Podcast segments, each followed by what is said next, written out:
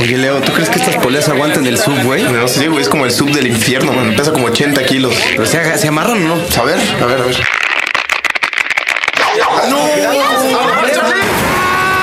¡Mi mano otra vez! Que ya le dimos en la mano otra vez al Charlie.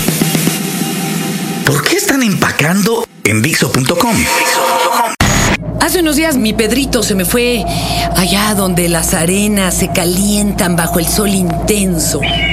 Allá cruzando mares, cruzando guerras, cruzando desacuerdos. Está en Egipto, a orillas del Mar Rojo, en un lugar que sería como el Cozumel de por allá, que se llama Sharm el Sheikh. Es un lugar famoso por su zona de buceo, que dicen que es hermosísima y llena de habitantes, llena de vida. Él me acaba de decir que acaban de ver un pez vela, imagínense así, pez espada unos cuantos metros. Algunos buzos se le fueron encima, pero hijo, es bastante peligroso un pez espada. En fin. Ahí, eh, aparte de estar tomando un curso con un dios de estos encarnados de la apnea, se llevó a cabo un, un récord. Y les cuento brevemente así como está el organigrama de la apnea. ¿Se acuerdan de la película Azul Profundo? ¿Se acuerdan que había uno como bueno, que era Jax Mayol, o representaba a Jax Mayol, y uno eh, muy farolón, eh, que termina muriéndose en la película, que se apellida o se llama Enzo? En la vida real, Jax Mayol ya murió hace unos años, se pegó un tiro. Enzo está viejo y sigue vivo y te contesta los correos electrónicos. Jax Mayol arropó como su aprendiz a un italiano hermosísimo, parece una pinche estatua de Miguel Ángel, y lo hizo uno de los grandes apneístas de la historia, el señor Humberto Pelizari, que es hermoso y que sencillo. Y fue siempre como el competidor más cercano que tuvo Pipín de este otro lado del continente, cada uno en sus especialidades. Y ahora Humberto, bueno, se dedica a la enseñanza. Yo creo que es el que tiene un mejor libro con la mejor didáctica y que es de los que ha entendido más esta disciplina. ¿Qué es la apnea? Para los que no han visto nunca ni siquiera azul profundo. Es bucear pero sin tanque. Como lo hacen nuestros pescadores aquí en Veracruz o en Acapulco y se echan un clavado y salen de repente con un erizo para beneplácito de los señores que están ahí en la lancha de fondo de cristal tratando de ver la Virgen y demás. Es hacer buceo sin tanque. Ah, como nos da Dios. Y, y sí, tenemos muchas facultades porque somos mamíferos y desarrollamos una cosa que se llama el reflejo del mamífero acuático o marino.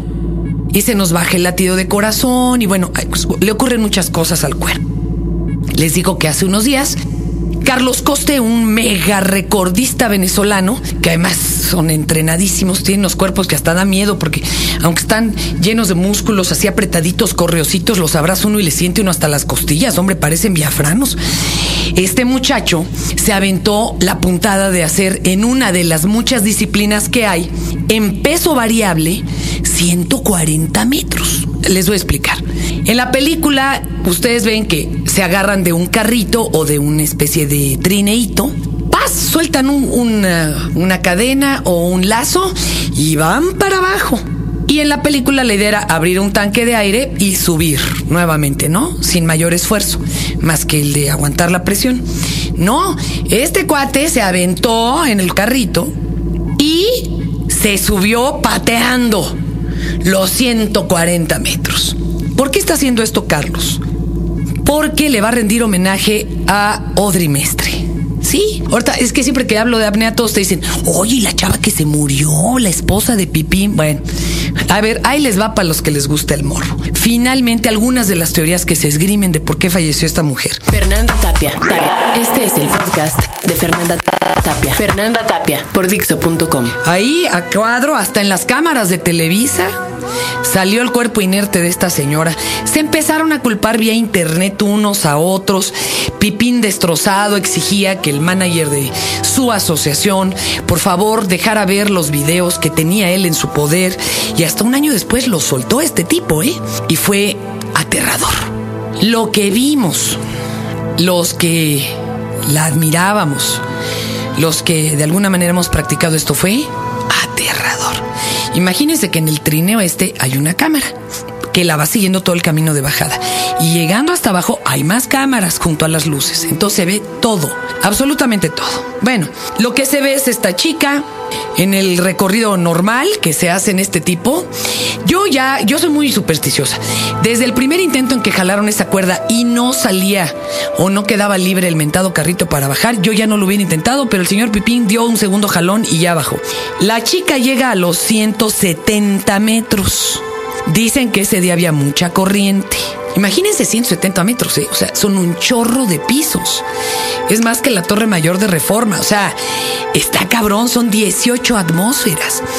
Abajo, controlando esta medio borrachera que te da aún sin tanque, vemos perfectamente a la chica manipulando el tanque de aire, abriéndolo. ¿Y qué creen? El globo que la tiene que subir apenas se infla. Entonces empieza a ascender poquito y de pronto se vuelve a caer con todo y globo. Hay un buzo de seguridad hasta abajo, no un buzo recreativo. Nadie de recreativo puede estar a 170 metros. Alguien que hace esto es un buzo técnico, anda cargando casi cinco tanques. Pues es una cosa de locos, con diferentes tipos de aires, entre ellos helio, eh, oxígeno y demás para poder estar totalmente sobrio a esas profundidades. El señor Pascal, que es un campeón de esta cuestión, se acerca con todo y los tanques y todo como si no tuviera nada, o sea, totalmente ágil, la toma, agarra uno de los, vamos a decirle así, el octopus, una de las boquillas que trae el de sus tanques y trata de llenar el globo. Esto no lo tiene por qué hacer él, les voy a explicar. Alguien que trae esos cinco tanques y demás, primera, no se debe de mover violentamente para que no le dé esta borrachera. Dos, no puede gastar su aire porque él va a necesitar horas para salir a la superficie para irse descompresionando. Y sin embargo, le trata de meter aire al globo. Como no lo infla lo suficiente, abraza el cuerpo de la chica que ella, ella se ve que patea con mucha dificultad y él empieza a hacer ese esfuerzo que no debería y empieza a patear hacia arriba. A los 80 metros se le entrega a Pipín, que ya para eso bajó con un tanque. Alguien dirá, ¿por qué no le dieron aire a la señora allá abajo? No se puede. Porque si le metes aire a presión a ese pulmón que no lo tiene, le puede dar una aerembolia, entre muchas otras cosas. Es como soplarle con un popote a un vaso con Coca-Cola. No se puede. Entonces, lo más terrible, Pipín dice que él sintió que todavía tenía signos vitales. Perdóname, pateando y abajo del agua. Uno no puede sentir eso.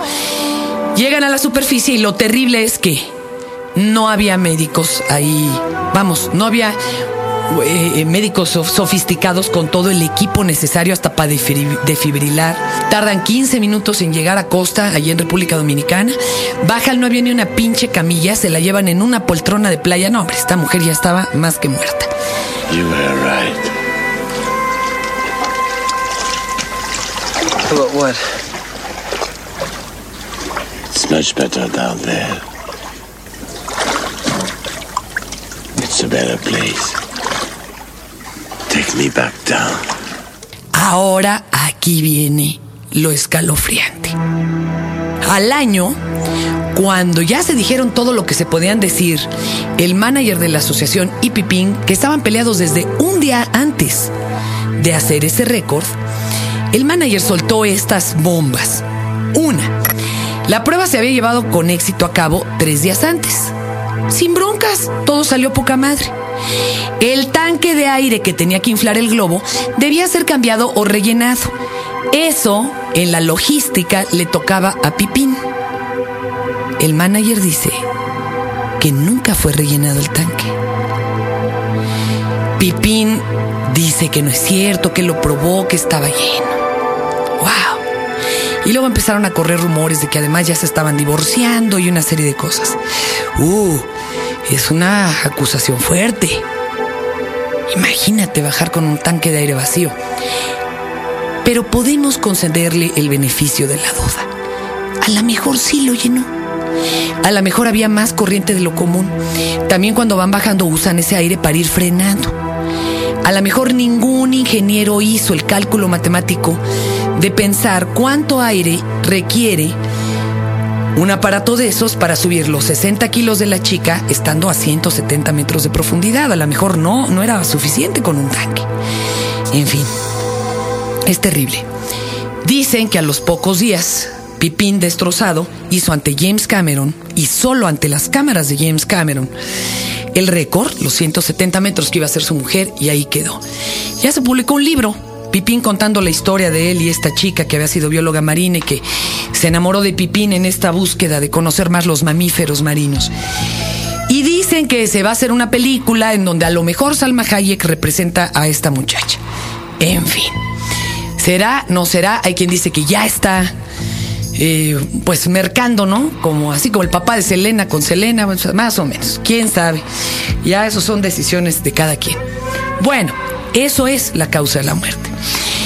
Sin embargo, hace unos días, Carlos Costa, este campeón venezolano, hizo 140 metros para abajo en ese trineo y subió pateando él por su cuenta los 140 metros y lo hizo bien, salió bien y lo registraron cuatro jueces internacionales.